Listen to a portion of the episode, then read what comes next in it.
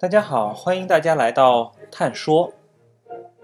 我们今天讲的这个话题啊，有点沉重，那就是企业谎报、瞒报数据怎么办？我们知道啊，在碳排放权交易的过程当中，核查是非常重要的一环。这个环节是各个地方发改委委托第三方核查机构对企业上报的数据做评审的过程。如果核查不严格，那么极有可能出现企业谎报、瞒报的数据，整套碳交易机制的作用或许就会失灵。那么，我们现在就站在核查机构的立场，介绍一下碳核查究竟怎么做。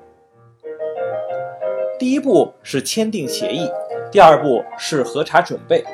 这两步呢都比较容易，我们就从略来介绍。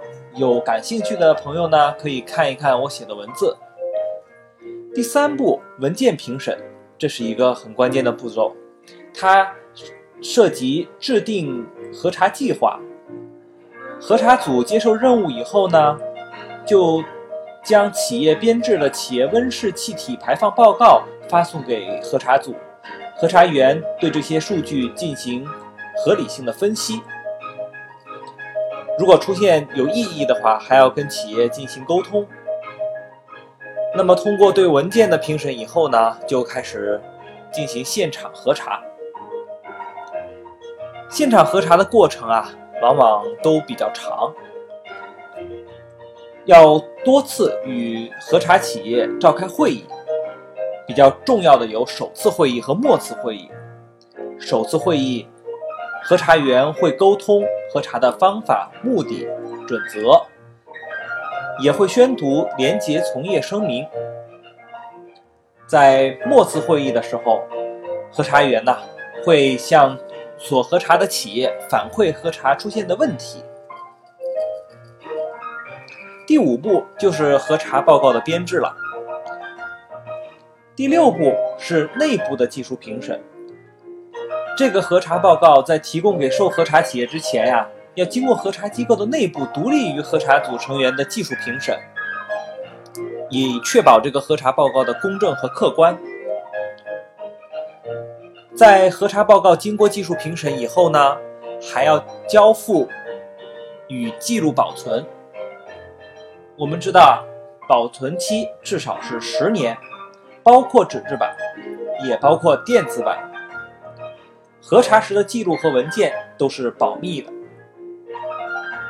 在核查文件当中呢，我们不仅可以看到控排企业基本情况、单位性质、所属行业、机构代码、法定代表、联系人等基本信息，还可以获取控排企业的内部组织结构、产品与服务、生产工艺、使用的能源品种和年度能源统计报告情况。在这份文件中，我们还可以看到。控排企业的营业执照、组织机构代码、企业简介、组织机构图、主要产品简介、工艺流程图、能源统计报表等。同时，现场核查对核查组与受核查企业被访谈人也可以确认上述报告信息。总结一下，我们的核查主要是包括准备、实施。和报告三个大的步骤，每一个步骤当中呢，又有很多规范可以遵循。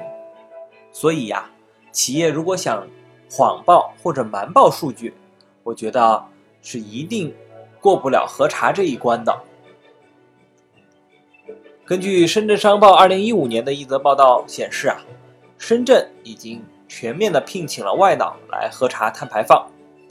我相信。全国统一的碳排放权交易市场成立以后，一定会有越来越多的有资质的核查公司来进入到碳核查的工作当中。今天的碳说就到这里，我们下期再见。